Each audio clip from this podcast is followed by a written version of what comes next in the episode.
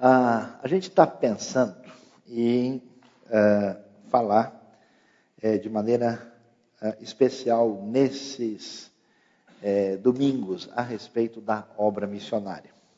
E é interessante, quando a gente fala de missões assim, muita gente fica muito animado. Né? Eu conheço aí, eu acho que de cada três ou quatro crentes evangélicos que eu conheço, uns cinco já disseram que um dia pensaram em se envolver diretamente com missões.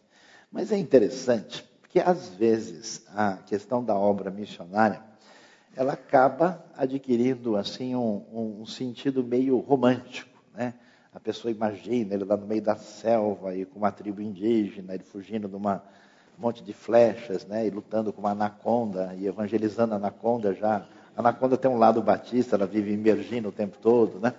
E aí a pessoa aí, e, e, fica assim emocionada quando se fala da gente fazer missões lá no Uzbequistão, né? ou, ou talvez ah, no interior do Zimbábue, ou num lugar que ninguém nem consegue pronunciar o nome. Você quer evangelizar lá em Bandar Seri Begawan, a pessoa, nossa, é comigo mesmo. Você falou, eu senti até um calor aqui, né?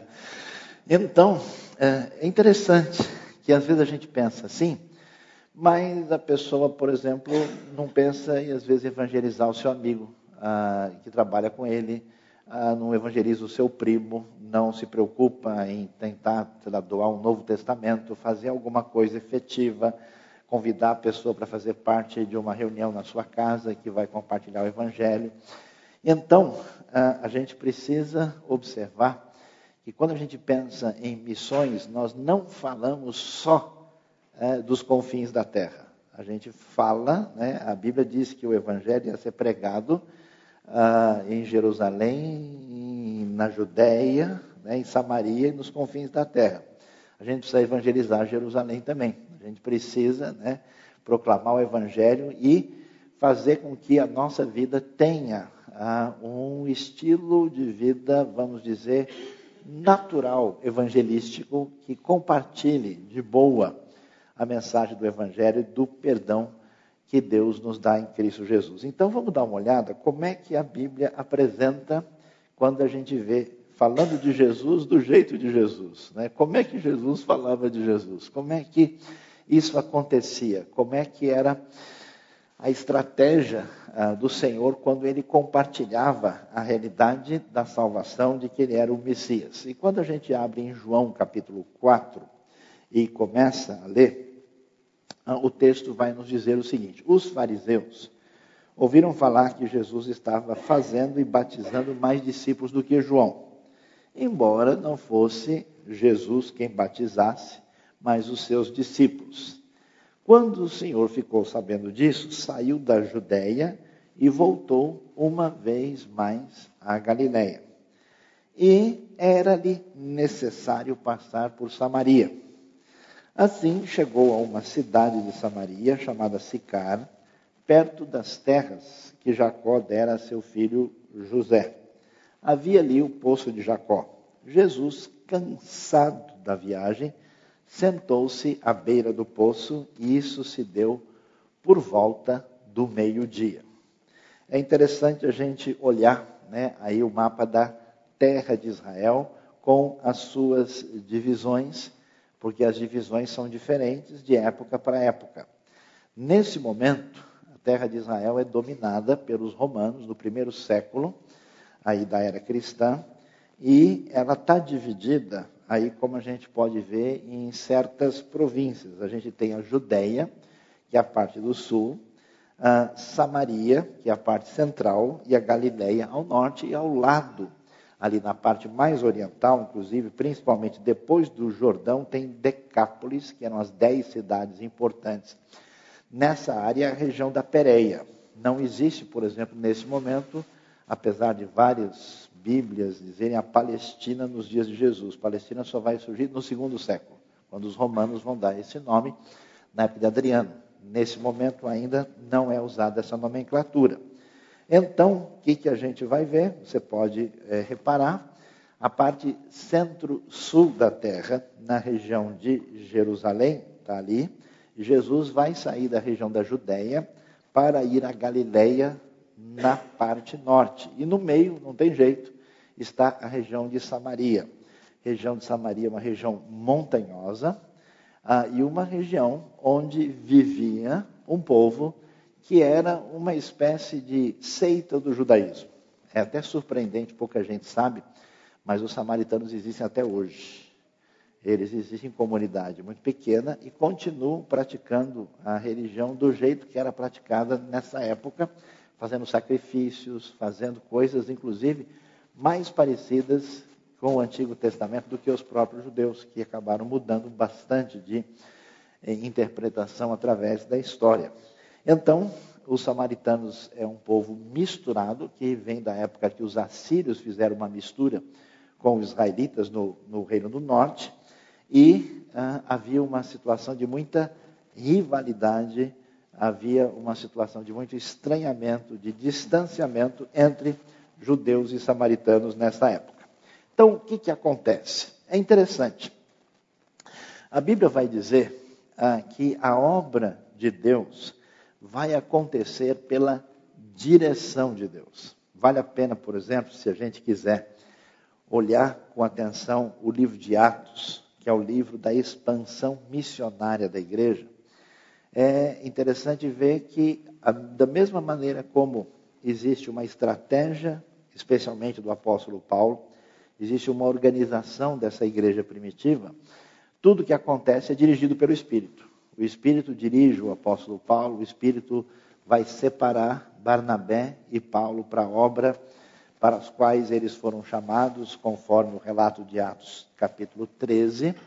Mas, ah, quando a gente ah, observa, ah, nós vamos ver que o Espírito de Deus mexe, movimenta as pessoas, os evangelistas, os servos de Deus, os discípulos de Jesus, para proclamarem essa palavra. É como mais ou menos a gente tivesse assim algumas frutas maduras e Deus fosse tocando na direção daquelas frutas através da vida de pessoas que vão fazer parte dessa colheita. Então é valioso observar que quando o Evangelho de João, que vai dar uma atenção especial aos encontros específicos e individuais de Jesus com certas pessoas, né? É, a gente vive na, na era dos números grandes, né? então a gente gosta de ver assim, plateia cheia, galera, o estádio lotado.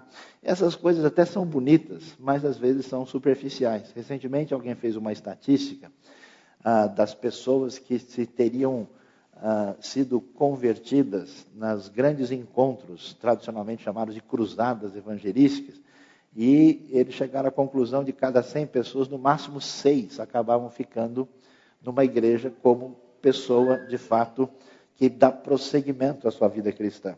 Então, a diferença mesmo acontece na relação interpessoal. Quando alguém tem dúvidas, quando alguém conversa, quando alguém ora, quando alguém cresce, né, a coisa não fica, é, não funciona na mera superficialidade. Por isso que, às vezes, a gente tem muita gente que faz parte de uma comunidade evangélica ou religiosa, mas nunca nasceu de novo, nunca entendeu o evangelho. Eu nunca me esqueço do susto que eu levei a ouvir um indivíduo dando seu testemunho que no quarto ano do curso de teologia ele se converteu. Ele finalmente entendeu, porque ele achou que ele era um cara legal, que ele não explorava os outros, que ele não era malvado e, portanto, ele pagava a mensalidade do clube celestial na igreja e que, portanto, Deus gostava dele porque ele era gente boa até que ele entendeu de fato o evangelho, que significava salvação pela graça e pela fé, e caiu a ficha que ele nunca tinha entendido. Achou que ele tinha que ser um bom menino para Deus dar um tapinha nas costas dele. E, portanto, a proposta envolve a direção de Deus. Quando você lê em João 4, a frase era necessário que Jesus passasse por Samaria, essa frase tem um uso especial no Evangelho de João. É uma pequena partícula que aparece no texto grego. E essa expressão lá quer dizer que era uma necessidade de acordo com Deus. Não é que Jesus falou, puxa, fechou o caminho aqui, né? O pessoal aí está eh, é, fazendo uma blitz né, no caminho normal, então agora eu tenho que ir por uh, Samaria porque não tem jeito. Né? Não, eu vou por aqui porque é mais fácil. Aliás, ah, o caminho para Samaria era um caminho complicado porque tinha é, é um caminho que envolvia ah, lugares mais elevados, é uma região montanhosa. Geralmente, a pessoa quando ia da Galiléia para Jerusalém, a coisa mais razoável, ou tanto indo quanto voltando, era, já que a Galiléia está a 200 metros abaixo do nível do mar, era ir pelo Vale do Jordão, até porque você vai viajando, se precisar beber água, a água está ali do lado, né? você tem uma série de condições favorecedoras, e só quando tivesse realmente próximo ali, já da região de Jericó, a pessoa podia subir a quilometragem menor que faltava. Geralmente o caminho normal demorava, aí, era mais ou menos 150 quilômetros, sendo apenas os últimos 30 de subida. Então, todos esses detalhes são interessantes para a gente observar o que está acontecendo e o que, que vai acontecer aqui na evangelização de Samaria. Jesus vai ser dirigido pela necessidade conforme a direção de Deus. Como é que a gente deve pensar na nossa vida quando a gente, como discípulo de Jesus, quer evangelizar, compartilhar o evangelho para pessoas, a gente precisa estar atento aos caminhos de Deus. Pessoas que Deus coloca na nossa vida. Gente ah, que Deus permite que compartilhe ah, o seu tempo, o seu espaço com a gente. Ah, pessoas que, de alguma forma, Deus abre o caminho para estar diante de nós, que a gente não pode observar isso como uma coisa por acaso. Que os caminhos estabelecidos precisam ser observados, porque nós temos uma oportunidade particular, singular, diferenciada. A gente acostumou com a ideia, né, que uma boa maneira de levar a pessoa a conhecer a Cristo, é mandar ele na igreja, né, para ele ouvir uma palavra. Né? Hoje está mais fácil, você manda um link para ele, ele já ouve a palavra. Né? Mas a, a questão fundamental é exatamente observar, estar em oração, estar sintonizado com isso para as oportunidades que Deus vai abrir na nossa vida, neste mês, no próximo mês, da possibilidade da gente compartilhar o Evangelho com as pessoas que estão colocadas diante do nosso caminho. Por quê? Porque Deus está agindo com o seu Espírito. Às vezes, eu acho interessante isso, né, que eu, às vezes eu tenho conversado com pessoas que o caminho já está adiantado. A própria pessoa. Né? Às vezes a gente até, na, na, eu já tive várias experiências na minha vida de gente chegar na igreja já quase convertido. Bom, eu dei uma parada na vida, eu resolvi pesquisar sobre o assunto, uh, e eu corri atrás, eu comecei a ler, e agora eu estou procurando uma igreja onde eu possa ser ensinado. Eu fiquei surpreso uma vez, mais ou menos há uns 20 anos atrás, numa igreja onde a gente uh, atuou, cooperando com aquela igreja, chegou uma família inteira. Era até uma família de Nikkeis, descendentes de japoneses que chegaram. E aí eu perguntei para eles, mas vocês conhecem o Evangelho? Sim. Já leram o Novo Testamento? Já. Mas vocês já creram em Jesus como Salvador? Já. Já foram batizados? Sim. Mas onde? Por quem? Não, eu mesmo me batizei. Mas como assim? Não, eu não sabia de nada, eu achei o Novo Testamento, a Bíblia, comecei a ler, a gente pesquisou tal, aí vimos sobre o batismo, não sabia, fui lá, eu mesmo me batizei na piscina e batizei a família toda. Já chegou tudo crente e tudo batizado.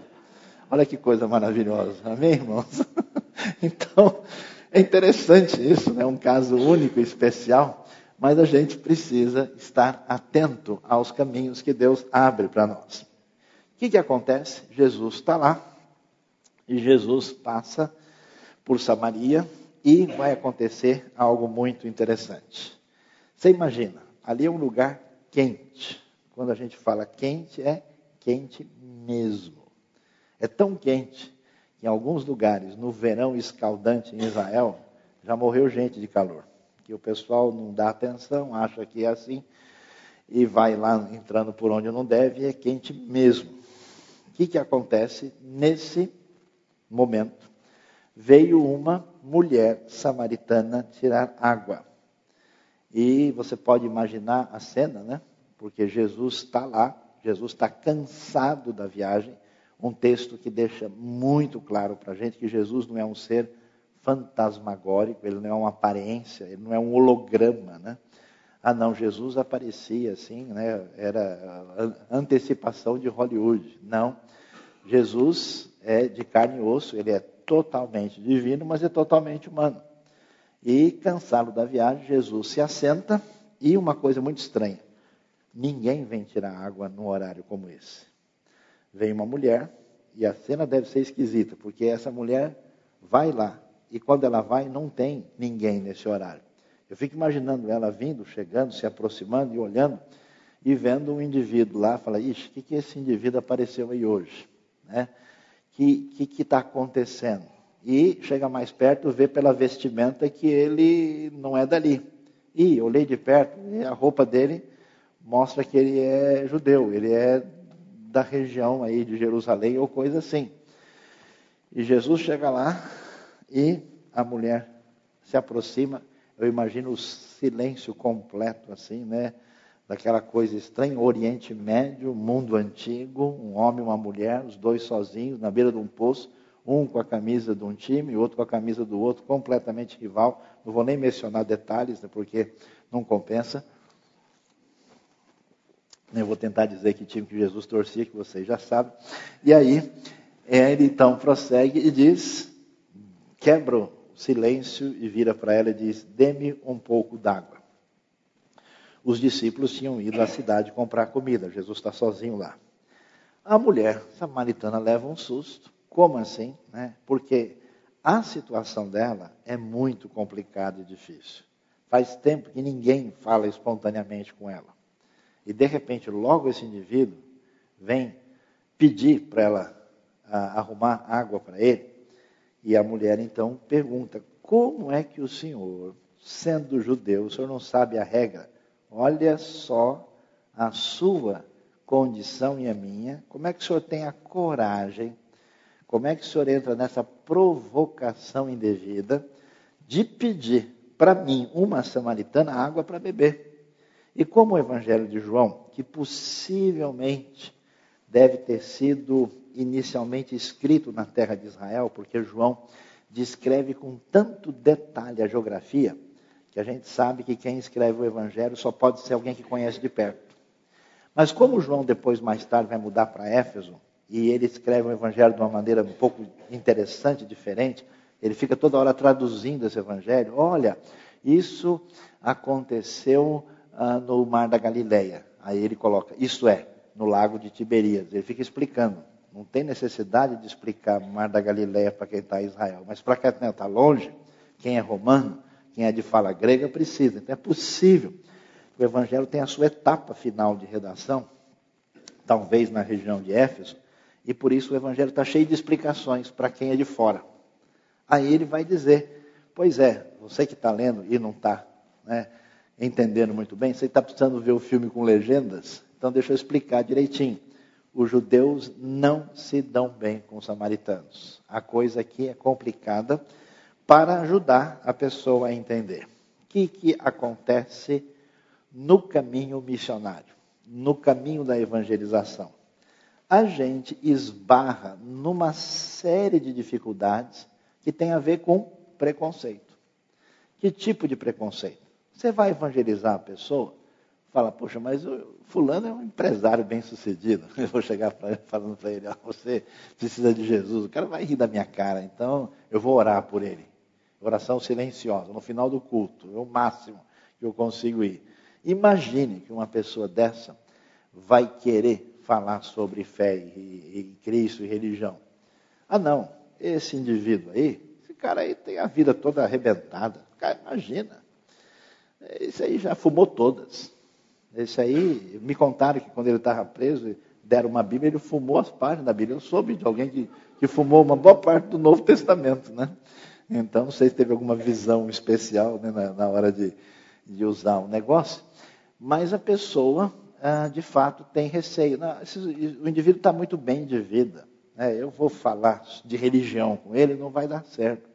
Então, a gente tem uma série de preconceitos que, quando eu pegar uma pessoa com a vida complicada demais, ou com a vida certinha demais, ou com a vida, entre aspas, muito resolvida, ou com a vida totalmente perdida, ou alguém inteligente demais, Ou alguém que está numa condição fala: Olha, eu não vou nem falar nada. Mas, meus queridos, é impressionante. Eu tenho visto coisas que são realmente de humilhar a nossa atitude preconceituosa. Eu conheço gente hoje de expressão teológica, pessoa que é, tem assim escrito diversos livros no reino de Deus e contribuído para a igreja. E quando você vai ver o testemunho da pessoa, ele foi naquelas uh, pela primeira vez ouviu o evangelho naquelas igrejinhas assim de porta de garagem, né? Que a gente nem sabe se é igreja ou se não é. E ouviu da maneira mais simples e provavelmente mais assim confusa possível e talvez muito pouco bem apresentada, e o evangelho atingiu essa pessoa. Nós não podemos permitir que o nosso preconceito, que a nossa atitude é, de desconfiança, talvez mais baseado no nosso medo e insegurança, nos impeça de anunciar o Evangelho. Eu tenho ficado surpreso na minha vida, até mesmo como eu tenho contado para os irmãos, até em algumas viagens por países completamente islâmicos, eu sempre imaginava que se eu tocar nesse assunto, o sujeito vai torcer o nariz, não vai olhar mais para mim. A minha surpresa é que não tem uma vez que eu não toquei no assunto que a oportunidade de evangelizar foi completa por causa da sede impressionante da pessoa e vi que o preconceito maior era meu. Portanto, ah, quando Deus age, quando Deus mexe com a gente, quando Deus faz com que a gente é, mobilize o nosso coração na direção de evangelizar, de fazer missões na prática, é para quebrar barreiras e preconceito. Hoje, você tem vários problemas no Brasil e no mundo. Por exemplo, o estado menos evangelizado do Brasil hoje é o Rio Grande do Sul. E qual é a razão? Preconceito da igreja brasileira. Ah, lá no sul, o pessoal toma café colonial, o pessoal está bem de vida, não está numa situação de muita necessidade. Então, quase nenhuma denominação tomou uma atitude de levar a sério a evangelização do sul do Brasil. Outro preconceito, Europa. Os europeus não precisam de nada, está tudo bem por lá. Imagina, o pessoal tem educação, tem estabilidade econômica. Hoje, a Europa se tornou quase que um continente pagão. Enquanto muito do esforço missionário foi retirado da Europa, muitas coisas que não têm nada a ver com o Evangelho entraram com força e cresceram. E hoje, você tem ambientes na Europa onde há mais pessoas praticando antigos cultos pagãos, porque o secularismo não consegue resistir meia geração, do que conhecendo o Evangelho de Cristo.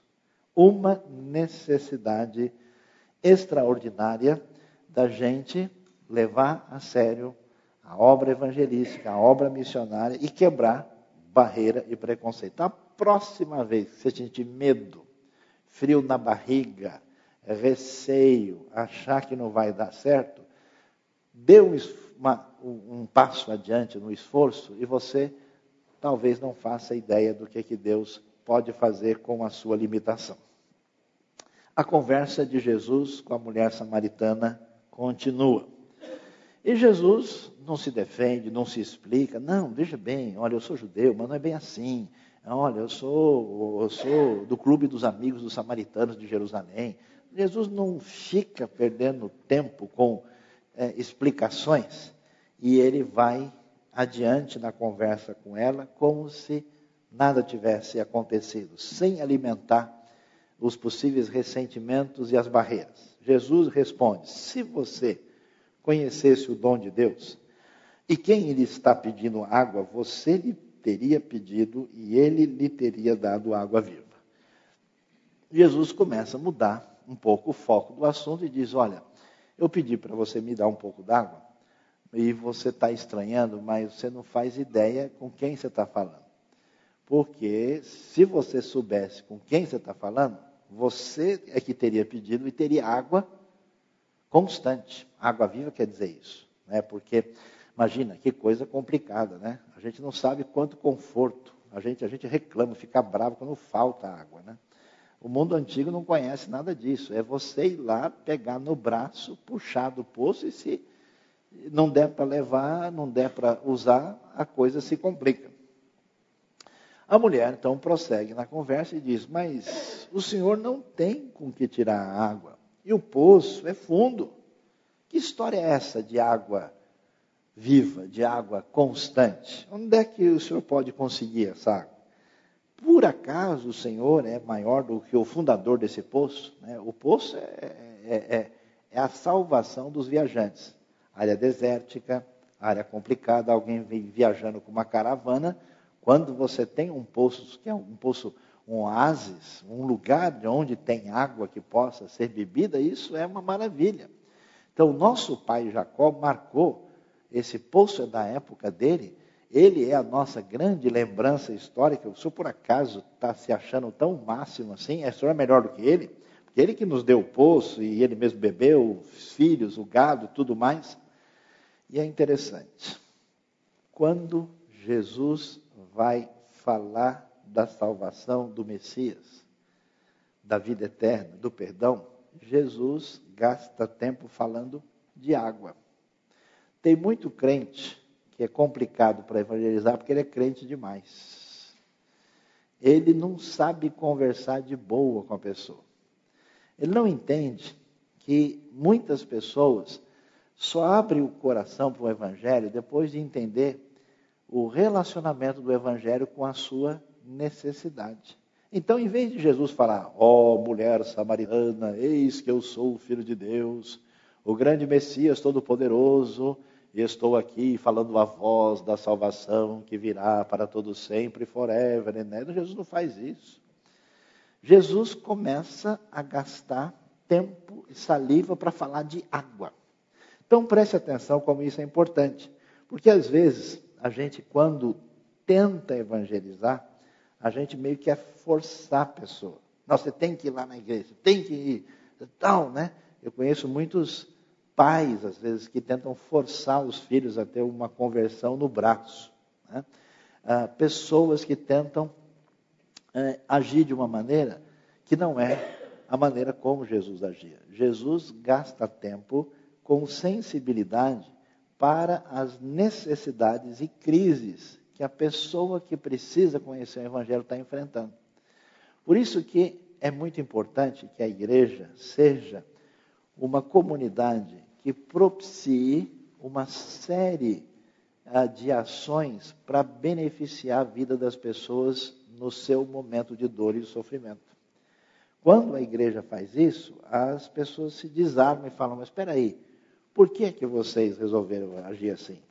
Que, que acontece? E há um interesse de ouvir essa mensagem. Então, Jesus, em vez de ir diretamente aos assuntos, entre aspas, espirituais, ele discute com ela o tempo todo: é, como é que é esse negócio da água? Não, mas a água tinha que vir, mas como é que funciona? Não, mas olha, você não sabe que a água viva. Jesus vai falar sobre isso. E por quê? Porque a vida dessa mulher é terrível ela tem uma situação muito complicada, ela certamente não tem lá muita estabilidade para sobreviver. Ela precisa buscar água todo, todo dia. E Jesus, quando conversa sobre esse assunto, ele toca naquilo que é o essencial e fundamental que representa a crise da existência dela. Eu tenho visto coisas interessantes. Eu conversei com pessoas que trabalharam na construção de uma igreja muito bem sucedida no sul da Alemanha. E uma coisa interessante, essa igreja, em vez de pensar nas quatro paredes, eles começaram a sua estratégia evangelística abrindo um café. Por quê?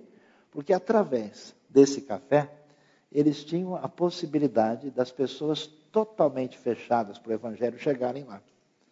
E eles simplesmente iam como numa cafeteria qualquer, só que o pessoal que trabalhava na cafeteria era pessoal missionário, pessoal que trabalhava ah, para compartilhar o evangelho. E de repente tinha alguém tomando um café lá que não acabava nunca. A pessoa estava numa crise, numa dor, e aí o sujeito da cafeteria sentava aí, o que, que houve? Você está meio chateado hoje? Pois é, estou com um problema sério com meu filho. E a partir daí iniciava-se uma conversa, uma amizade, e abria esse espaço para compartilhar o Evangelho.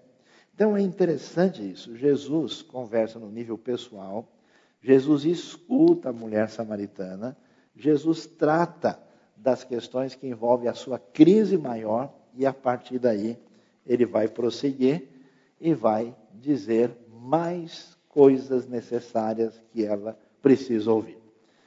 Jesus então prossegue depois de falar de água. Ele responde: Quem beber desta água terá sede outra vez. Mas quem beber da água que eu lhe der nunca mais terá sede. A mulher deve ter pirado, né? Nossa, esse cara tem é, o jeito de me trazer a aposentadoria. Né? Ele tem algum esquema aqui, não sei o que, que ele faz. Ele é o mestre da água. Que história é essa, né? Ao contrário, a água que eu lhe der se tornará nele uma fonte de água a jorrar para a vida eterna. É interessante. A gente vai encontrar as pessoas em crise. A crise acontece por um problema financeiro, por um problema de significado na vida. Eu conheço gente, né? Esse é o problema das pessoas que subiram na vida. Vai, vai, vai. Quando ele chega lá em cima, ele descobre que não tem nada para ver, né? Tá tudo nublado. E aí a pessoa fala, como Eclesiastes diz, para que, que eu fiz tanto? Trabalhei para chegar aqui e agora? Ele sente um vazio. Problema de significado na vida, problemas de relacionamento interpessoal, a pessoa não presta atenção e vai criando conflito por toda parte. Problema de relacionamento familiar, problema ah, com as questões financeiras, problemas de saúde que se intensificam e às vezes é, acabam atingindo a pessoa de maneira muito expressiva. E essas situações, na verdade, aparecem na vida da gente, mas no fundo, no fundo, elas podem ser intensas, mas elas, na verdade, só podem ser trabalhadas devidamente quando a nossa sintonia de vida está fundamentada em Deus e na sua graça e naquilo que Cristo Jesus fez por nós. Não quer dizer que as soluções serão as mil maravilhas do nosso ponto de vista, mas significa que a gente tem uma condição diferente de lidar com as coisas que não têm previsibilidade na nossa agenda. Deus nem sempre muda as circunstâncias. Às vezes ele muda, ele é impressionante. Mas ele faz a coisa mais importante, ele muda a gente para enfrentar essas circunstâncias. E a partir da necessidade da mulher, Jesus vai chegando junto, ele vai é, adiantando a necessidade maior e vai compartilhar com ela aquilo que é a necessidade maior do que a água, que é a sua sede de Deus. E não pense que uma pessoa, porque conhece o Evangelho, porque é filho de crente, porque nasceu na igreja, tem DNA né, batista, de forma de B, né, a cruzinha dele é diferente. Né? Porque a pessoa ah, tem histórico que a sua situação com Deus está de boa, porque assim como a gente recebe a Cristo, a gente deve andar nele. Se a gente perde essa conexão, perde essa relação de graça, a gente fica numa situação semelhante à pessoa que não conhece a Deus a necessidade é a sua sede de Deus. E aí, a mulher começa a ficar impressionada e começa a se animar. E a conversa agora já ultrapassou todas as barreiras, já venceu todos os preconceitos, e ela diz: Senhor, então faça um favor, dê-me dessa água, porque eu não quero mais ter sede, nem preciso voltar aqui para tirar água. Que bom, é isso, me ajude. Aí Jesus agora começa a entrar onde precisa mexer. Ele vira para ela e vai fazer uma pergunta de fórum pessoal, de fórum emocional, que tem a ver com a sua história, com o sentido da sua vida, com a sua relação mais profunda. Jesus vai e ele vai de maneira indireta. Isso é muito interessante. Jesus não chega, é, eu sou Jesus sei de tudo. Olha essa, essa cara lambuzada de chocolate, onde é que você escondeu? Não. Ele vai de boa e diz: vá, chama o seu marido e vem cá. Né? Ele vai tranquilo, assim, o lado brasileiro de Jesus. Ele chega de boa. Né? Chame o seu marido, vem cá. E aí a mulher responde e fala a verdade. Ele pode dizer: ah, ele está trabalhando. Né? Agora não, é mais tarde, né? outra hora a gente conversa. Ela teve a oportunidade de abrir o jogo da verdade ou de fazer de conta que está tudo bem e passar por cima. Né? Ela vai e diz a verdade: Eu não tenho marido. E Jesus diz: Pois é, você falou corretamente, você disse a verdade. Você abriu o jogo e agora a gente está sabendo que o seu problema maior não é só buscar água. Seu problema maior não é ter mais dinheiro, comprar a casa de campo, ter uma estabilidade melhor e garantir a escola para o seu filho. Seu problema maior não é simplesmente algo que é mensurável, é mais profundo. E então Jesus vai, abre o jogo e diz: Olha, mulher, você já teve cinco maridos, eu sei a sua história. E aliás, você está vivendo com um homem agora que nem marido seu ele é. O que você acabou de dizer é verdade. Eu acho interessante, né? Eu, eu já vi, vi muito crente evangelizando, e de repente, quando ele evangeliza, ele chega lá e encontra um incrédulo muito além do que ele imaginava. Ele deixa ele no meio do caminho. A gente sabe que os batistas insistem, né? E valorizam muito, isso tem a sua fundamentação, claro, na Bíblia, da importância do batismo por imersão de pessoas convertidas. Mas há circunstâncias em que as coisas têm os seus limites. Então, eu acompanhei uma vez o trabalho do pessoal no hospital e se converteu uma série, vários indivíduos que tinham paralisia infantil uh, e que só respiravam pela traqueia. E é totalmente impossível batizar essas pessoas por imersão. Aí o pessoal que estava fazendo o trabalho veio de igreja batista. Quando eles viram o pessoal e eles queriam ser batizados, eles falaram: Bom, a gente não sabe o que fazer, vamos entregar para a igreja presbiteriana. E foram embora. é muito engraçado o que acontece. Chegam, às vezes, certas circunstâncias que a gente não sabe o que fazer. Eu me lembro ainda, jovem, a gente evangelizou uma família, o pessoal se converteu. Aí a senhora que se converteu falou, pastor, eu preciso o senhor me ajude. Falei, como? Eu quero ser batizada, mas aí eu não sei o que, que eu faço, porque ó, eu casei com fulano, mas o fulano foi viajar 20 anos atrás, está viajando até hoje. A viagem é longa. E está vendo esse menino aqui? Esse aqui é filho dele. E aí depois, como ele nunca mais voltou da viagem, aí eu fiquei com o outro fulano, que ficou comigo alguns anos, e aí nasceu esse menino aqui. Mas o negócio não deu certo, esse foi embora, e agora eu estou com o terceiro que está comigo, só que a gente não é casado num papel, não sabemos nem o que a gente é. E a gente está junto, agora aceitamos Jesus, querendo ser batizado, e tem mais um filho. Como é que a gente faz para resolver isso? Eu falei, vamos ler o Salmo 23, vamos mudar de assunto, vamos estudar escatologia, né? uma coisa mais simples. Né? É interessante isso. Eu imagino a mulher samaritana chegando numa igreja evangélica. Acho que o pessoal não aceitava nem evangelizar ela. Jesus não tem problema. Jesus conversa com a mulher que teve cinco maridos e agora não sabe direito nem quem é o homem com quem ela vive. O que você acabou de dizer é verdade. E Jesus fala com ela. Agora é impressionante demais. Por quê? Se tem alguém em que a gente não poria fé de jeito nenhum, em termos religiosos, é na mulher samaritana. Bom, primeiro, ela não faz parte da linhagem que conhece a Bíblia direito. O grupo dela é meio herético, ela é samaritana. Segundo, ela é mulher. As mulheres não sabiam de nada, elas não tinham educação formal, eram discriminadas. Terceiro, ela tem a vida toda, como diz o jovem de hoje, zoada. Ela já viveu de um jeito com outro, está tudo enrolado. Essa mulher, com certeza, é carne de pescoço. Para cinco caras terem caído fora, meu amigo, Aí tem. Né? O negócio não é possível. E a gente imagina que essa mulher não tem nada a dizer. E que realmente ela está interessada só em água e ponto final. Olha só a surpresa. Quando Jesus abre o jogo, diz: Eu conheço a sua dor, conheço o seu abandono, conheço o seu pecado, conheço toda a sua história de fragilidade. E quando ela abre o jogo da sinceridade para tocar no assunto que importa, e Jesus conta tudo, ela vira e diz: Senhor, eu estou vendo agora que o Senhor é profeta. Olha, eu tenho uma pergunta para o Senhor. Eu imaginava, onde tem mais água? Não. Qual é a pergunta? Eu quero saber a verdade. Os nossos antepassados, os nossos antigos samaritanos diziam que a nossa igreja é mais certa que as outras. Amém, irmão? Quem foi abençoado aí, né?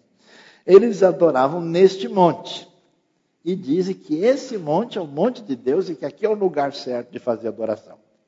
Mas vocês, judeus, dizem que Jerusalém é o lugar onde se deve adorar. Então eu queria que o senhor me dissesse qual é o jeito certo de adorar a Deus, qual é o caminho correto para adoração. Isso é interessante porque a gente não imaginaria que uma mulher que teve a sua história de vida destruída, que está tentando pegar água para sobreviver, diante de Jesus, que ela vá priorizar a sua necessidade espiritual. E é impressionante a gente ver como, no fundo, no fundo, quando a gente vai lá, a gente descobre que, apesar da pessoa falar que o problema dela é falta de recurso, isso e aquilo, mas, no fundo, no fundo, a necessidade profunda de nós reside na nossa relação com o nosso Pai Celestial.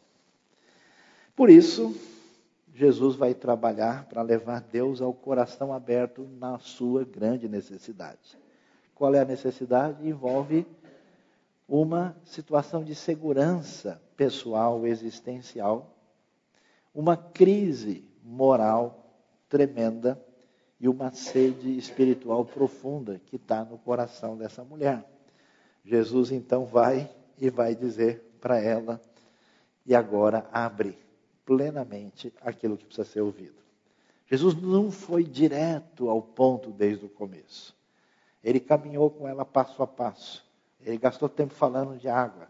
Ele esperou ela abrir o coração. Permitiu que tudo que tinha necessidade fosse colocado para fora. E agora Jesus diz: Crê em mim, mulher, está próxima a hora em que vocês não adorarão o Pai, nem neste monte, nem em Jerusalém. Deus não está interessado em lugar. O que importa não é o templo, não é o edifício, não é a localidade, né? E às vezes eu entro em contato com pessoas de grupos religiosos, evangélicos ou não, eles começam a fazer perguntas, eu falo, não, mas isso não é importante. Então a pessoa fica brava e fala, afinal de contas, o que, que é importante para vocês então? Qual que é o espaço sagrado? O espaço sagrado são as pessoas pelas quais o Senhor morreu. Vocês, samaritanos, Jesus diz, adoram o que não conhecem. Jesus confirma que eles de fato tinham ideias que não estavam no lugar. Nós adoramos o que conhecemos, porque a palavra de Deus, a Torá, os profetas, foi dada no contexto judaico. Pois a salvação vem dos judeus, porque o Messias nasce em Israel, conforme a promessa de Deus. No entanto, está chegando a hora, e de fato já chegou, que os verdadeiros adoradores adorarão o Pai em espírito e em verdade. Os verdadeiros adoradores não são pessoas preocupadas com rituais, com local, com uma superficialidade na expressão de fé. A coisa não é assim. São esses os adoradores que o Pai procura. Deus é espírito e é necessário que os adoradores que o adoram vão fazer isso em espírito e em verdade. Aí, para surpresa, quem poderia imaginar a mulher ouvindo a instrução de Jesus que Deus quer coração genuíno, Deus quer relacionamento verdadeiro que vem de dentro e não mera exterioridade, ela vira para Jesus e diz: Eu sei que o Messias, que ele, João traduz, que é chamado Cristo, para os seus leitores gregos e romanos, está para vir. E quando ele vier, explicará tudo isso para nós.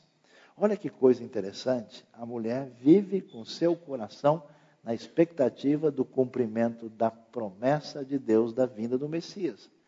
A gente não imagina isso. Né?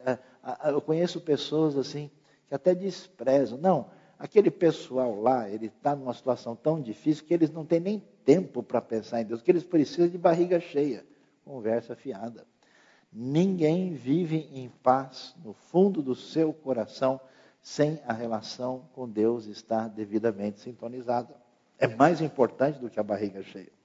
A mulher então está lá e diz: eu queria ser uma fumacinha. Imagina a hora da cena assim. É, pois é, então o senhor falou tudo. Então um dia, conforme os profetas têm anunciado, né? como é que ela sabe disso? A maior parte das mulheres nem lê, não, não tinha condição, nem no contexto judaico. Esse Messias vai chegar. Aí eu queria ver, queria ver o olhar dela quando Jesus vira e diz: Jesus declara: Eu sou o meu Messias, eu que estou falando com você. Ah, o negócio pegou. A coisa foi surpreendente, porque agora sim, Jesus apresenta plena e completamente a mensagem do Evangelho. Que, aliás, é importante. Porque Jesus fala: não, mulher samaritana, Deus vai resolver o seu problema, vai te dar outro marido. Já já ele vai mandar um encanamento celestial, vai resolver o seu problema de água. Não tem problema não, vamos orar aqui para que ele console o seu coração. Jesus vai de fato anunciar necessidade de salvação. Por quê? Porque hoje a coisa está tão confusa que as pessoas imaginam que pregar o evangelho é a pessoa falar que Deus é bom e que ele existe. E levar a pessoa a ser parte de uma igreja. Ou a pessoa contribuir com um projeto social.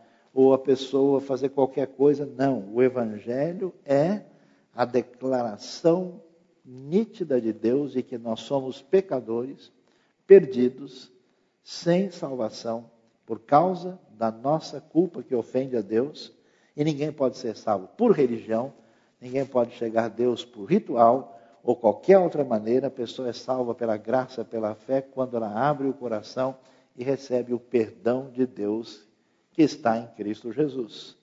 Por isso, Jesus vai apresentar com clareza a mensagem de vida e salvação, vai dizer para ela: Eu sou o Messias. E aí essa mulher encontra aquele que perdoa os seus pecados, aquele que mexe com a sua vida, aquele que de fato age com a graça de Deus no seu coração. A sua ação é completa. E é interessante, por quê? Porque essa mulher que nem podia pegar água no horário das outras. Porque com a vida toda enrolada, se ela fosse com as outras, as outras iam se afastar dela para não se contaminar. Ela que teve a vida que deu tudo errado. Encontra a graça de Deus, encontra o perdão, encontra Cristo Jesus, e é interessante, ela se torna a grande evangelizadora de Samaria. Talvez se ela tivesse numa igreja evangélica, o pessoal vai dizer, ó, oh, mulher samaritana, é melhor você primeiro consertar a sua vida, resolver bem os seus problemas, né? Você sair já anunciando agora, pode, sabe, pegar mal para o evangelho, pode dar problemas para a gente aqui, a pessoa pode não entender direito, né? E a mulher não quis nem saber. Ela sai dizendo para todo mundo quem é Jesus. Isso é interessante. Como é que eu prego o evangelho, pastor? Tem gente que quer pregar o evangelho como se fosse dar um, um curso assim de, de internet para outra pessoa. Né? A maior pregação do Evangelho é o testemunho do que Deus fez na minha vida. É mostrar e contar como na minha vida Deus fez diferença através daquilo que Cristo fez, o que ele significa para mim. Muitos samaritanos daquela cidade creram nele por causa do seguinte testemunho dado pela mulher. Ele me disse tudo que eu tenho feito. Ele é o profeta de Deus. Ele deu um jeito, explicou toda a minha vida. Assim, quando se aproximaram dele, o samaritano, e insistiram em que ficasse com ele, ele ficou dois dias. E por causa da sua palavra, muitos outros creram. E disseram à mulher: Agora cremos, não somente por causa do que você disse, pois nós mesmos o ouvimos e sabemos que este é realmente o Salvador do mundo. O que, que a gente percebe no final? A multiplicação da vida de Deus, dessa salvação, a água da vida chega, muitos outros creram. Por que, que é importante a gente olhar para a oportunidade que Deus coloca na nossa vida? Esse mês, encontrei uma pessoa que conheceu o Evangelho através da instrumentalidade minha e de algumas pessoas há 22 anos atrás.